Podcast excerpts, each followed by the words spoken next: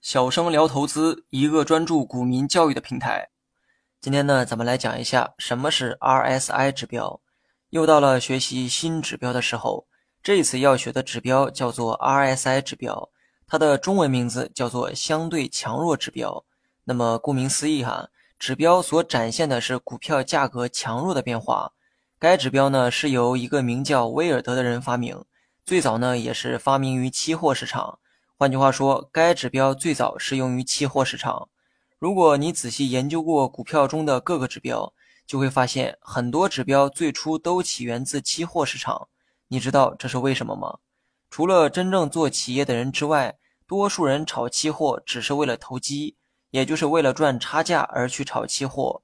期货的背后呢，它没有价值，所以人们呢更注重价格的变化规律。于是呢，设计了各种统计方法来观察价格。企图通过这些方法来预测价格的走势，而这些统计方法就是各种技术指标。但炒股呢则不太一样，股票背后对应的都是一家公司，人们比起价格更注重公司经营成果如何。相反，你如果过分的在意价格的变化，很容易把炒股变成赌博。那么说到这儿呢，很多人都会感到钻心的痛，这不就是自己每天都在干的事儿吗？因为期货主要都在玩投机。所以呢，早期设计出了很多的指标来辅助参考价格的变化，因为这些指标呢也同样可以统计股票价格的变化，所以呢通用到了股票市场当中。这么做呢虽然有好处，但坏处啊也很明显，那就是加重了人们对股票的投机心态。比起企业的经营成果，人们开始更注重股票价格的变化，而这正好是投机的开始。那么简单的科普呢就说到这儿哈。我们呢，先来看一看 RSI 指标的长相。我在文稿中放了一张图片，为了统一标准，今后所有的指标图我都会以电脑版为准。欢迎各位去关注“小生聊投资”这个同名公众号，更多实战技巧等你来学。图中的便是 RSI 指标的长相。图中左上角是数据的展示，中间区域是指标的走势。从图中呢可以看出来。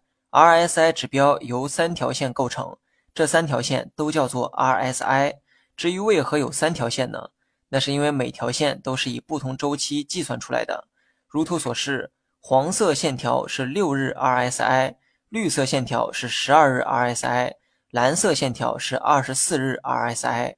然后我们再来看一看图中的左上角部分，上面呢写着 RSI（ 括号六、十二、二十四）。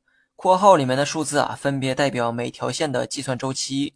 换句话说，每条线都是 RSI 线条，只不过每条线的计算周期啊不一样。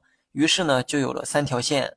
图中左上角能看到每条线对应的颜色和具体数值。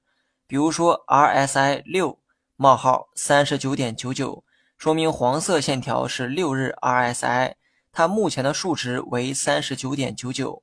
另外，RSI 的取值范围也是零到一百，跟 KDJ 指标呢有一些类似哈。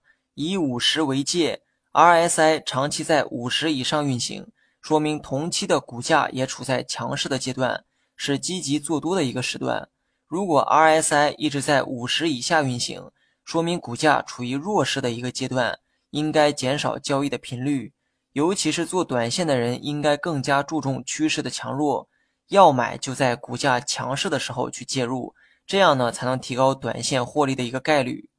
那么有人呢可能会有这样的疑问哈，RSI 有三条线，每条线的波动幅度都不太一样，那么参考数值的时候应该以哪一条线为准呢？比如说一条线在五十以上，而另一条线在五十以下，这个时候应该以哪一条线为参考呢？其实答案呢要看你的操作周期。三条线都适用于刚才的结论，只不过每条线的计算周期不一样。如果你更加偏向于做短线，那你可以参考黄色线条，也就是六日 RSI，看黄线所处的位置来判断股价处于强势还是弱势。至于其他两条线啊，也是一样的道理哈，只不过它们的计算周期比较长一些，更适用于做中长线的投资者。如果黄线在五十以上蓝线在五十以下说明股价短期开始走强而长期呢还处在温和的一个状态。这就跟 k 线图中的均线啊是一样的十日均线适合参考短线二十日均线适合参考中线。它们背后的原理都是一样的只不过表达的周期不一样你可以根据自己的喜好来选择具体的 rsi 线条好了本期节目就到这里详细内容你也可以在节目下方查看文字稿件。